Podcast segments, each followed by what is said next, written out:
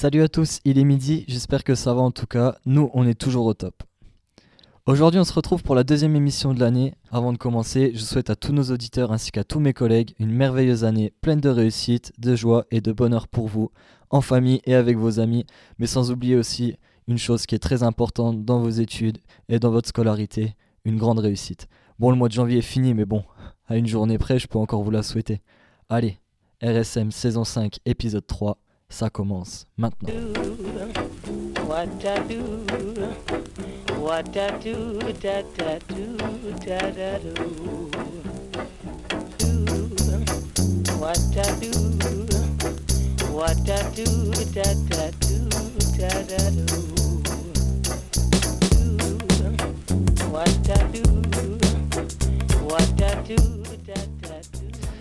On est en 2018, nouvelle année, nouveau chroniqueur. Bon, on, le pardonne, mais avec déjà une erreur de débutant. Il a bien failli oublier son sujet, mais bon, c'est rentré dans l'ordre.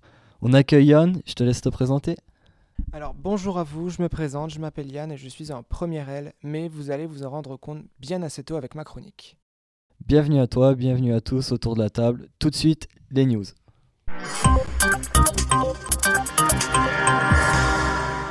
Vous écoutez Radio Schumann Metz, merci d'être avec nous. Bah, je trouve que vous posez de, très bonnes questions qui sont quelque part euh, à l'origine de la réflexion qui est... le 11 janvier dernier, j'ai eu la chance avec Léa de pouvoir interviewer Madame la rectrice du Grand Est, Florence Robin, en visite chez nos Terminal S2. Elle a répondu à nos questions et est revenue sur l'actualité touchant la réforme du lycée et les filières post-bac. L'intégralité de l'entretien est disponible sur le site de la radio au www.radioschumann.fr.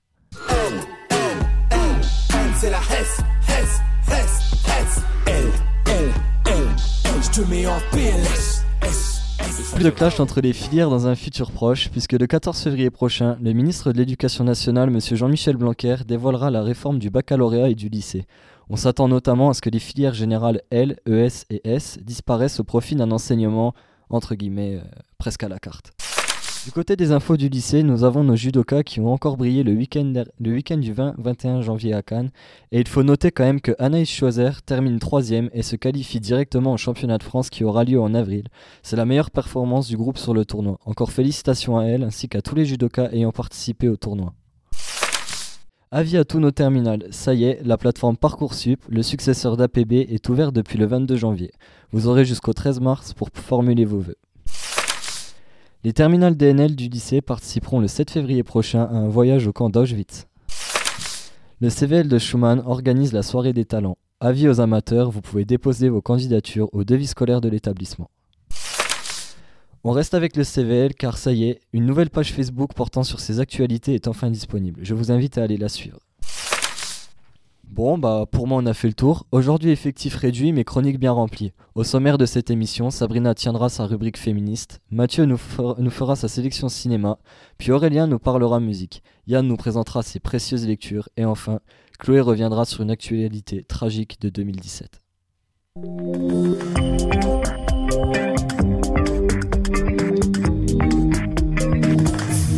Vous écoutez Radio Schumann Metz, merci d'être avec nous. Tout de suite, je laisse la main à Sabrina et à sa chronique sur une personnalité féministe. Sabrina, à toi. Entre ici, Olympe de Gouges, toi qui disais que si la femme a le droit de monter sur l'échafaud, elle doit avoir également celui de monter à la tribune. Entre ici, Olympe, tête haute, menton relevé, front dégagé, les cheveux attachés en arrière, et ce semblant de sourire sur tes lèvres comme un air de revanche. Entre ici, toi, Olympe, pour tes combats de liberté, toi, veuve à 18 ans qui refuse de se remarier, toi qui t'es battu pour le divorce, pour les droits des ouvriers. Je vais emboîter le pas à Augustin Trapneau que, nous, que l'on vient d'entendre. Car il n'y a encore pas si longtemps que ça, on a eu droit à l'élection présidentielle qui a vu Emmanuel Macron en sortir vainqueur. Et pour la première fois, neuf femmes sont ministres, et pas à des postes dégueux en plus. À l'heure où la place de la femme est à la fois valorisée et à la fois contestée, je prends l'exemple du droit à l'IVG remis en cause aux États-Unis. Je crois bon de rappeler que notre République est jeune, qu'il y avait autrefois la monarchie, et que si nous, femmes, avons à, avons à présent quelques droits encore bien minces comparés à ceux des hommes, ce ne sont pas des acquis et enfin que si l'on nous les a donnés, on peut tout si bien nous les reprendre. Pas ça Pas ça Pas ça alors du coup, je vous propose de nous la jouer Christine Bravo et de soulever les jupons d'Olympe de Gouges, révolutionnaire humaniste du XVIIIe siècle, surtout célèbre pour sa déclaration des droits de la femme et de la citoyenne.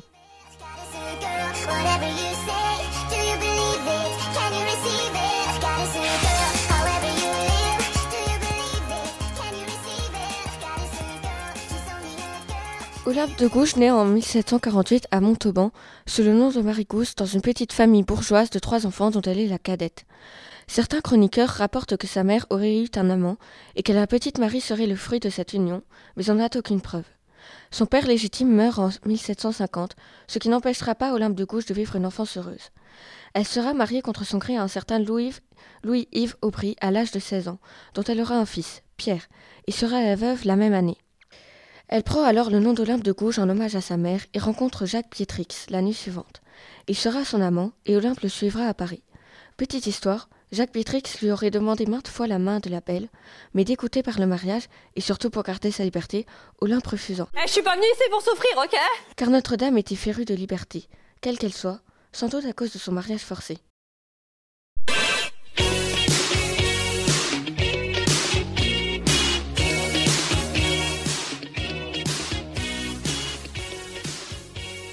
Une fois à Paris, Olympe se mit à l'écriture. Auteur de plusieurs pièces de théâtre dont Zamor et Mirza, ou Le Renaufrage, sa plus célèbre, ayant fait scandale. En effet, la pièce racontait l'histoire de deux esclaves noirs prenant la fuite, car l'un d'eux, Zamor, avait accidentellement tué un ami de leur maître pour sauver l'honneur de son amante Mirza. Alors qu'ils devaient être exécutés, leur maître décide finalement de les acquitter. Elle rédigeait également des textes politiques et pamphlets. Olympe a participé à tous les épisodes de la Révolution. Se prétendant d'abord royaliste constitutionnelle, elle ne tarde pas à, être déçue par la fuite du roi à Vincennes. Parallèlement à la Déclaration des droits de l'homme et du citoyen, Olympe de Gouges écrit la Déclaration des droits de la femme et de la citoyenne en 1791, dédiée à la reine. Elle y reprend quasiment point par point le célèbre article 1 Les hommes naissent et demeurent libres et égaux en droit, se changeant La femme naît libre et demeure égale à l'homme en droit. Il y a aussi cette phrase connue de l'article 10 La femme a le droit de monter sur l'échafaud, elle doit aussi avoir celui de monter aux tribunes. Non, non, non, non, je ne veux pas prendre l'air, non, non, non, non, je ne veux pas boire un verre, non, non, non, non. Olympe de Gouges prône une révolution sans violence, ce qui explique son aversion pour Robespierre, qui pour elle était un homme brutal et assoiffé de sang. On est en 1793, et lors d'un affrontement entre les Girondins et les Montagnards, Olympe prend position pour les Girondins dans un pamphlet nommé Les Trois Urnes où elle dénonce également les pratiques de Robespierre, ce qui lui vaudra une arrestation. Olympe reconnaît lors de son interrogatoire en être l'auteur, puis est mise en cellule dans des conditions sanitaires déplorables. Le 2 septembre a lieu son procès. L'ambiance lui est hostile et Olympe de Gouges n'a pas d'avocat. Les questions portent d'abord sur les trois urnes et sur d'autres pamphlets. Quoi que la dame réponde, on ne lui laisse pas sa chance. Enfin, lors de ces derniers mots, elle déclare être enceinte, mais les examens le prouvant sont ignorés par Robespierre, et Olympe montera sur l'échafaud.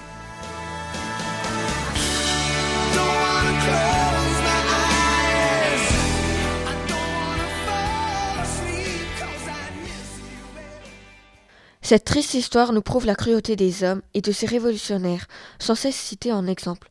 Olympe de Gouges est morte pour avoir été une femme libre avant son temps, morte pour avoir défendu ses idées et la liberté, et morte enfin pour avoir écrit avec de l'encre, euh, pour avoir écrit, car avec de l'encre et du, du, papier et des songes, on peut être plus fort qu'une armée entière.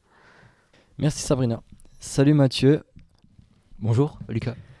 On n'avait pas pu sur la première émission, mais aujourd'hui, ça y est, on tient enfin notre chronique cinéma. Oui, ça y est, elle est prête, ouais.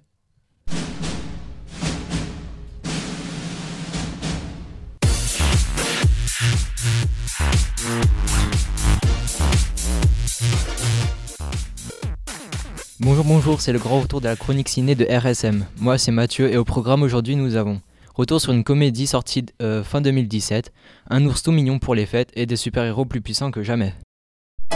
Les étudiants? Oui. Bienvenue en France. Fred, Yacine, j'habite en face. Oh, je suis en panique pour le concours. Allez, viens, je te ferai un verre, ça te détend. Non, je vois pas d'accord.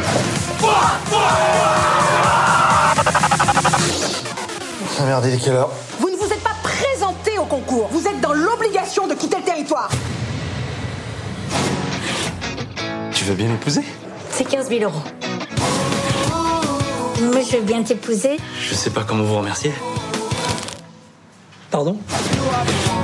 Fred Oui Épouse-moi, mon pote. Le 25 octobre est sorti le film de Tarek Boudali, Épouse-moi, mon pote.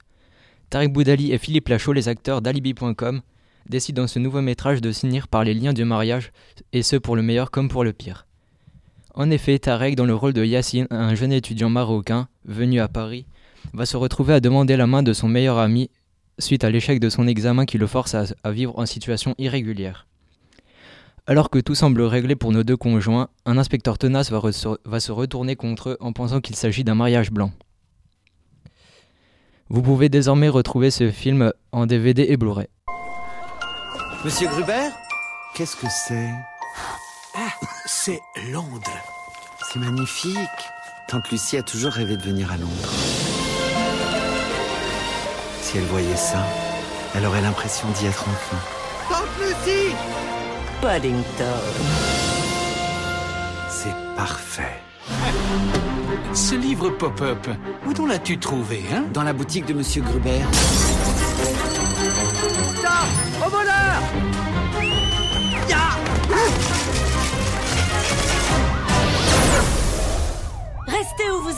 Mais c'est pas moi le voleur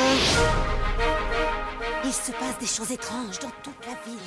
Nous sommes à nouveau Paddington, c'est le nom d'un jeune ours péruvien débarquant fraîchement à Londres à la recherche d'un toit et d'une vie meilleure.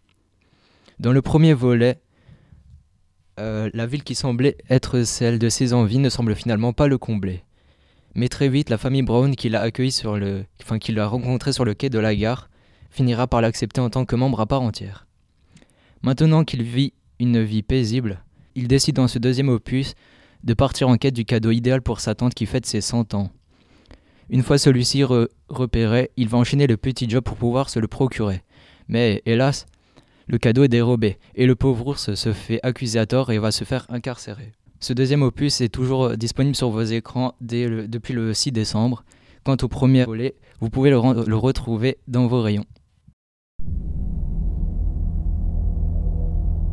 Il y avait un projet. Rassembler un groupe de personnes remarquables.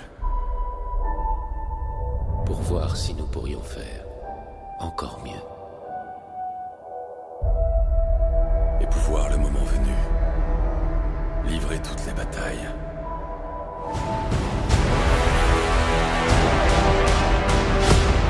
Vous aurez beau le craindre, tentez de le fuir.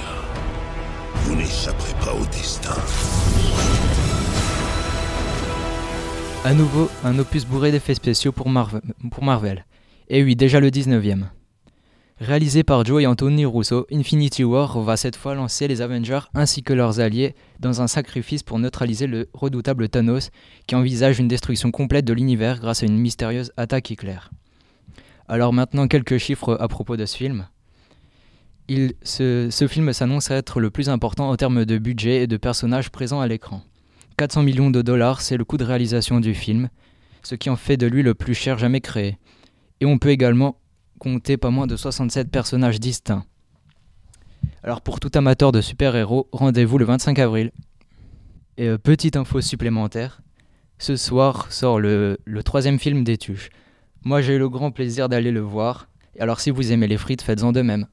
Bonne séance à tous. La fin d'année a beau être derrière nous, ça ne va pas empêcher Aurélien de nous parler d'une musique de Noël. Ouais, bon, enfin, euh, ne croyez pas que nous sommes rétro. Hein. La vérité, sans vouloir euh, trop balancer, bien sûr, c'est qu'Aurélien a préféré rester chez Buffalo Grill avec ses potes, alors qu'il aurait dû être en studio avec nous pour l'émission de décembre. Je suis désolé, on, fracasse les joueurs quand ils font ça, c'est inadmissible.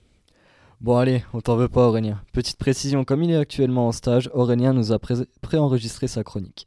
Bonjour à tous, c'est avec plaisir que je vous retrouve aujourd'hui pour vous parler, bien qu'avec beaucoup de retard en fait, des les musiques de Noël. Alors, je ne vais pas vous présenter euh, plusieurs musiques de Noël, surtout les plus connues en fait, mais je vais vous parler d'une seule musique qui a été faite à différentes sauces. Et franchement, enfin, quand je me suis rendu sur YouTube, je me me disais pas, ouais, tu vas avoir 3 4 versions.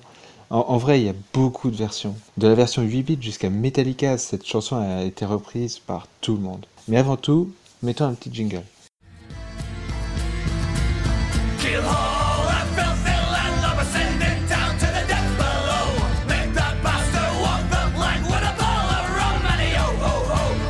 Alors, c'est bien beau autant de reprises, mais retournons dans le passé pour en savoir plus. Tout commença il y a fort longtemps. Comme toute culture en leur musique, les Ukrainiens avaient des chants traditionnels. Ainsi naquit le 13 décembre 1877 le petit être prénommé Mykolai Dmitrovitch Leontovitch. Et c'est en 1916 que ce passionné de chant a cappella, a cappella étant sans instrument, eut l'idée de développer un chant traditionnel ukrainien et créer Shechedvik, où en français sonnent les cloches. À partir de ce moment va se développer l'un des chants de Noël les plus connus au monde. Découvrons ensemble les différentes variantes. Tout d'abord, les petits chanteurs de dessin. Le côté lyrique est présent et nous montre un chant toujours aussi traditionnel. Et il se rapproche énormément de la version originale.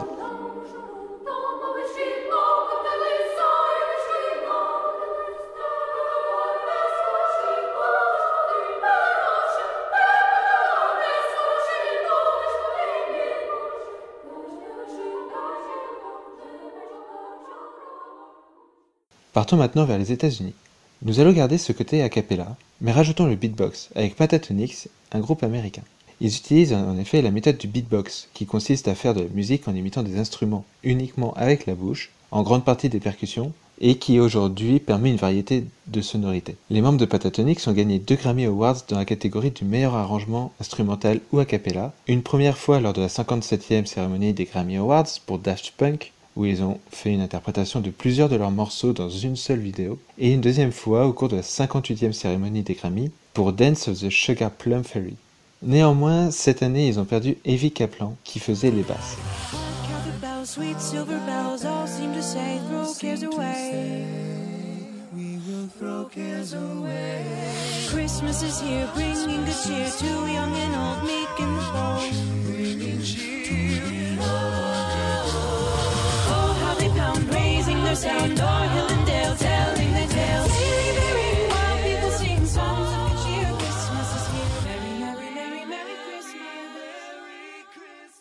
Allez, et on va enchaîner avec le Trans-Siberian Orchestra ou TSO.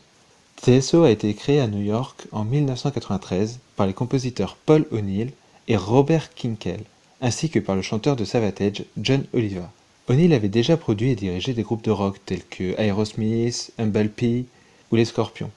Il a commencé à travailler avec Kinkel et Oliva quand il a écrit pour Savatage et qu'il les a produits. Ce sont donc des reprises rock de Noël qu'il nous offre et c'est vraiment splendide à mon goût.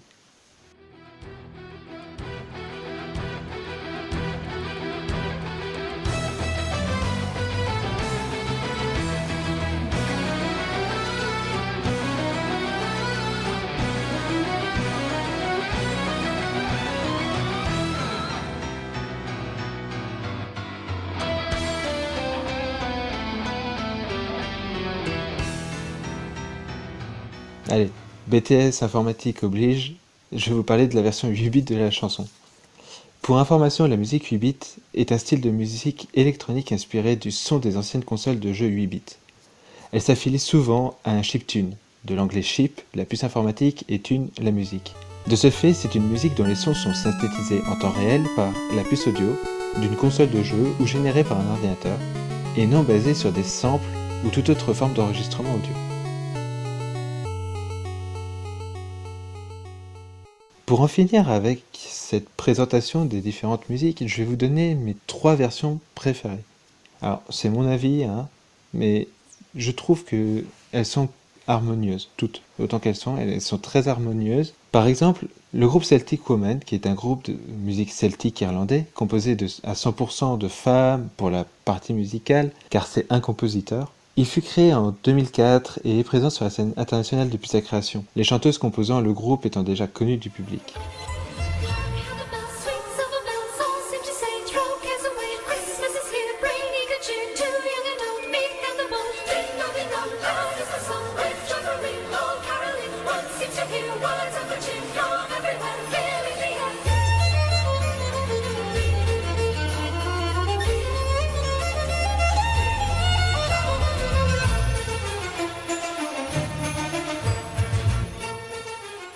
Ensuite, The Living Tombstone.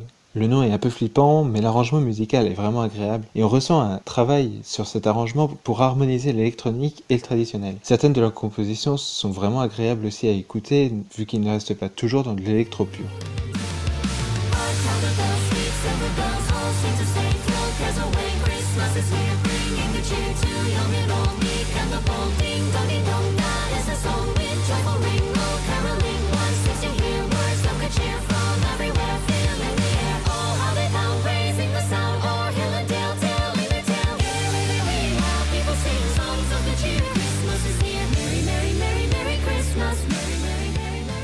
Et pour finir, ce qui m'a amené à vous parler en fait de toutes ces versions différentes, c'est la violoniste qui me mais énormément, c'est Lindsay Stirling. Car c'est une violoniste qui a participé à American Got Talent et elle s'est vue critiquée par les jurés, lui disant qu'elle devait être dans un groupe au lieu de faire du violoncelle en dansant toute seule. Elle a jamais laissé tomber et en 2013 elle a reçu un prix au YouTube Music Award pour sa reprise du titre d'Imagine Dragon Radioactive en duo avec le groupe Pentatonic. De plus, elle dégage une vraie atmosphère dans ses musiques et nous transporte au gré des vibrations sonores de son violon.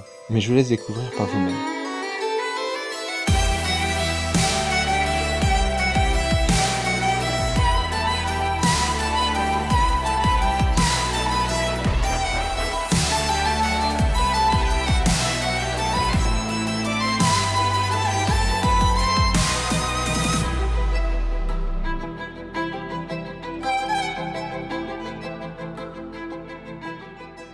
C'est sur cette musique que je vais vous laisser et ainsi redonner la parole à Lucas en vous souhaitant à tous une bonne semaine. Aujourd'hui, c'est la première de Yann, grand amateur de lecture, mais contrairement à Alex, que l'on retrouvera très vite sur RSM, Yann va explorer de lointaines et précieuses contrées littéraires. Yann, on t'écoute.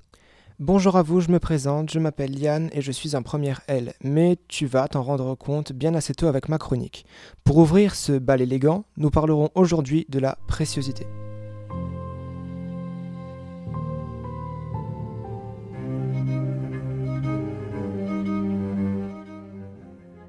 Falloir remonter au XVIIe siècle, à la cour du roi et au temps de l'aristocratie. Oui, la littérature précieuse est une littérature de noblesse, et en plus de ça, exclusivement féminine.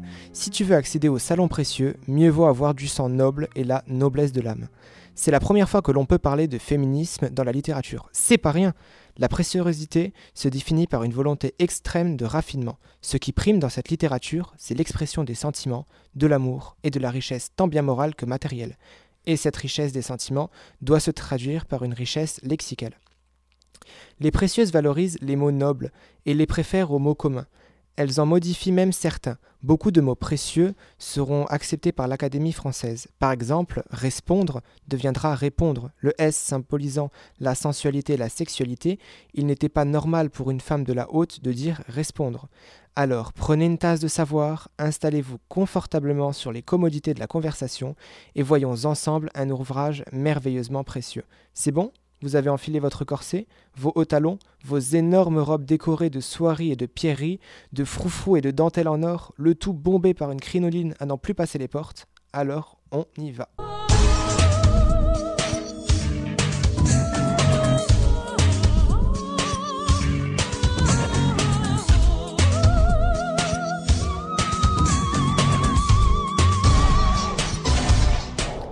Vous êtes magnifique, comme dirait euh, Madeleine de Scudéry. Clélie, Histoire romane, apparu en 1650, ce roman précieux a pour sujet le sentiment, l'analyse des tentations amoureuses, l'importance de la psychologie du personnage et son intériorité. Pour ce qui est de l'histoire, en voici les grandes lignes. En 509 avant Jésus-Christ, Arons, fille du roi Porcena, et Clélie, fille de Clélius et de Sulcipi, jeunes amants, doivent célébrer leurs noces lorsqu'un tremblement de terre les sépare. Arons échappe à la mort, doit célébrer. Oh merde. Oh. échappe à la mort et ne pense qu'à sauver Clélie. Il se met donc à la rechercher parmi les cendres et les décombres, mais ne la trouve pas. Il en vient à espérer être mort lui aussi, si Clélie a péri dans cette catastrophe. Un retour est alors opéré sur le cycle de leurs amours et fait découvrir au lecteur les péripéties par lesquelles sont passés les deux jeunes gens avant de se retrouver ils rentreront enfin à la cour royale, parmi les nobles, qui les dépouilleront comme des vautours. Manipulation de la cour, tentation au plaisir charnel, amour impossible, l'argent est plus important que les amis à la cour. Trahison et suspense garantis.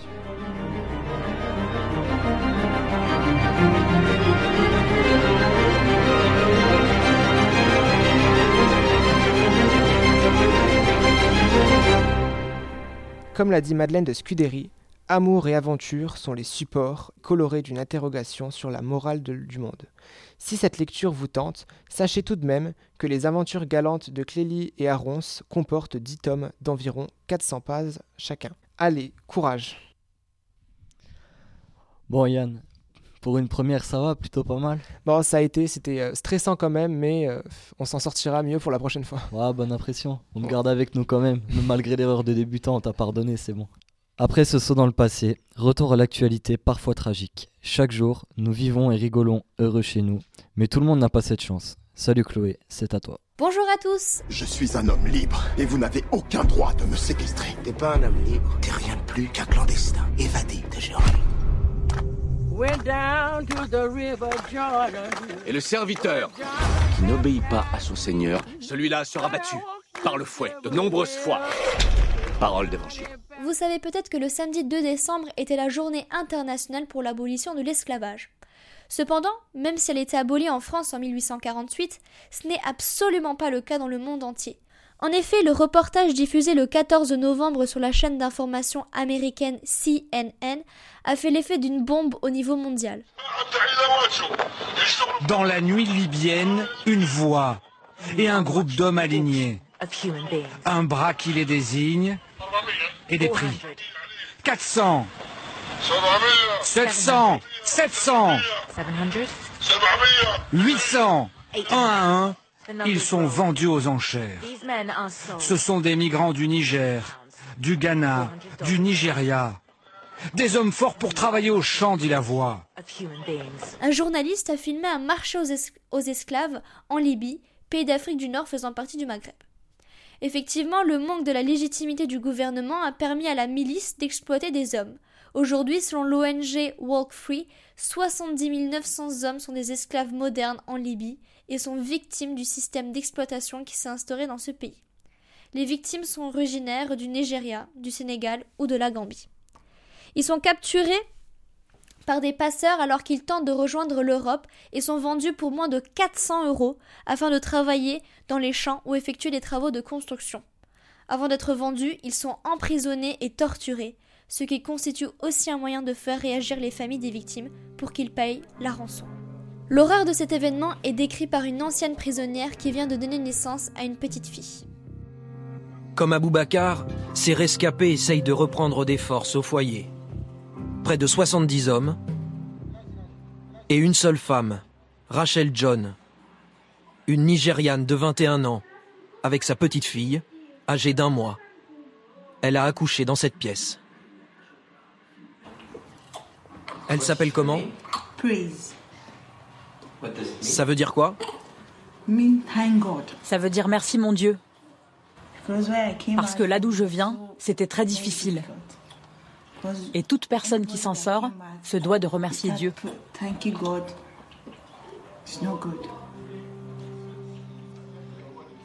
Elle aussi a été torturée. Sa famille n'avait pas l'argent pour payer sa rançon. Sur ses photos, prises le jour de son arrivée au foyer, elle nous montre ses cicatrices sur son crâne. Ses bourreaux l'ont frappée à coups de pelle. Prisonnière pendant toute sa grossesse, Rachel s'estime chanceuse de ne pas avoir eu son enfant en détention. Yeah, more than 300. Nous étions plus de 300. There were so many ch- kids. Il y avait beaucoup d'enfants là-bas et des femmes enceintes. Celles qui avaient déjà des enfants, leurs enfants se faisaient battre. Ils les fouettaient. Ils battaient même les bébés. Ils les battaient et ils les fouettaient pour les obliger à payer l'argent. Ils donnaient des cigarettes aux enfants pour qu'ils les fument. Et si les enfants refusaient de fumer, they les them. Cet événement est bouleversant, et nous pouvons penser que l'esclavage n'existe plus que dans les pays en voie de développement. Mais il faudrait se poser la question suivante. Qu'en est-il de l'esclavage dans le monde?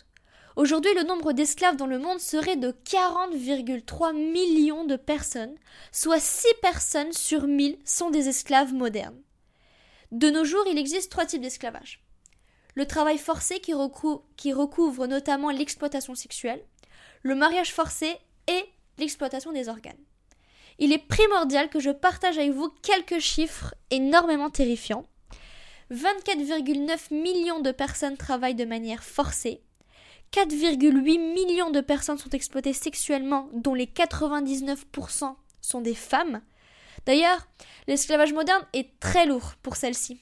71% des esclaves modernes sont des femmes Et par exemple, le mariage forcé représente 88% de femmes et 12% d'hommes.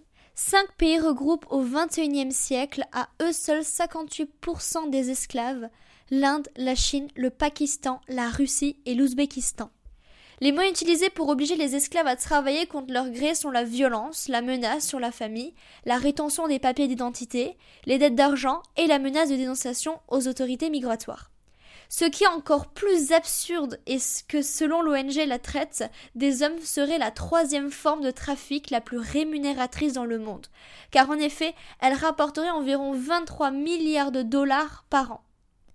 Pour finir, j'aimerais que vous réfléchissiez pendant quelques secondes et devinez combien de personnes sont esclaves en France. Eh bien, c'est 12 000 personnes qui sont esclaves en France. C'est un esclavage essentiellement basé sur les profits de la prostitution. Alors ce podcast n'était pas très très marrant, mais il faut être sérieux parfois et regarder la réalité en face. Gardez espoir en l'humanité car vous, jeunes, sont les futurs hommes et vous serez dans quelque temps les responsables de la marche. Alors, peace and love et à bientôt voilà, la deuxième émission est déjà finie, mais pas de panique. On revient avec une nouvelle émission avant les vacances d'hiver. On enregistre le 20 février. C'est aussi l'occasion pour solliciter du monde, hein, bien sûr. La radio cherche toujours des personnes pour venir grossir les rangs de la team RSM eh oui, nous ne sommes jamais assez nombreux et nous recherchons vraiment du monde. N'oubliez pas que l'intégralité des émissions, des différentes interviews et de tous les contenus de la radio sont disponibles à l'adresse www.radioschumann.fr. Puis pensez aussi à aller visiter nos différentes pages sur les réseaux sociaux, notamment Instagram pour suivre l'actualité de la radio. C'est fini pour nous. Vous pouvez reprendre votre boulot ou votre schloff et comme dirait Pierre Ménès, Virez les nuls Allez, salut